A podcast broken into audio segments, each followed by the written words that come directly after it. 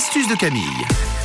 Et je vais vous donner une super astuce pour blanchir vos dents naturellement à la maison parce que je pense qu'on rêve tous en avoir des dents euh, parfaites, toutes blanches, euh, très euh, très jolies sourires, avec tout plein d'astuces. Enfin, pas trop quand même, hein, parce que sinon, des fois, c'est pas terrible. J'avoue. Bon après c'est vrai qu'on on trouve un petit peu de tout sur internet niveau astuces. Vous avez sûrement vu que le bicarbonate ça aide à blanchir les dents. Alors je vais pas vous dire le contraire, mais ce sera pas la meilleure astuce. Manger des pommes, manger des fraises, il y en a plein hein, des astuces sur les dents. Utiliser du charbon végétal. Alors oui oui oui tout ça ça peut aider effectivement à blanchir les dents, mais c'est qu'une aide. Donc vous allez voir qu'il y a une astuce par contre très naturelle qui marche super bien. Il faut la connaître cette astuce pour enlever tout ce qui est plaque dentaire et donc blanchir vos dents. La brosse à dents. La brosse à dents. Il vous faut une brosse à dents bien évidemment. acté.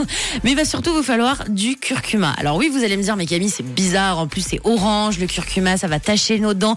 Pas du tout. Si vous, vous, euh, si vous n'utilisez pas le, le curcuma euh, 32 fois par jour pour vous laver les dents avec, il y aura vraiment aucun risque. Au contraire, vous pouvez l'utiliser jusqu'à deux à trois fois par semaine. Le curcuma. Alors je vous explique. Ça va être super facile. Vous prenez du curcuma. On a tous du curcuma dans la cuisine. En plus, généralement, on sait pas trop comment l'utiliser. Ce curcuma, bah, sur vos dents, ce serait nickel. Alors vous répartissez le curcuma sur votre brosse à dents et puis vous brossez en fait comme à votre habitude, donc vos dents avec du curcuma. Et si vous voulez, au contact de la salive, le curcuma il va former une légère pâte sur vos dents. Et puis une fois que vous avez bien frotté, vous allez laisser agir le curcuma 5 minutes sans rincer. Après, bah voilà, vous rincez, vous faites une sorte de gargarisme. Et puis si jamais vous avez encore quelques petites taches jaunes dues au curcuma, pas de panique, vous prenez votre dentifrice, vous vous lavez les dents comme d'habitude. Et n'oubliez pas que le curcuma, par contre, ne doit pas remplacer, bien évidemment, votre dentifrice. C'est une action qui va euh, permettre de blanchir vos dents exactement. Puis c'est très bon d'ailleurs pour toutes les personnes qui ont des, des problèmes de gencives, le curcuma.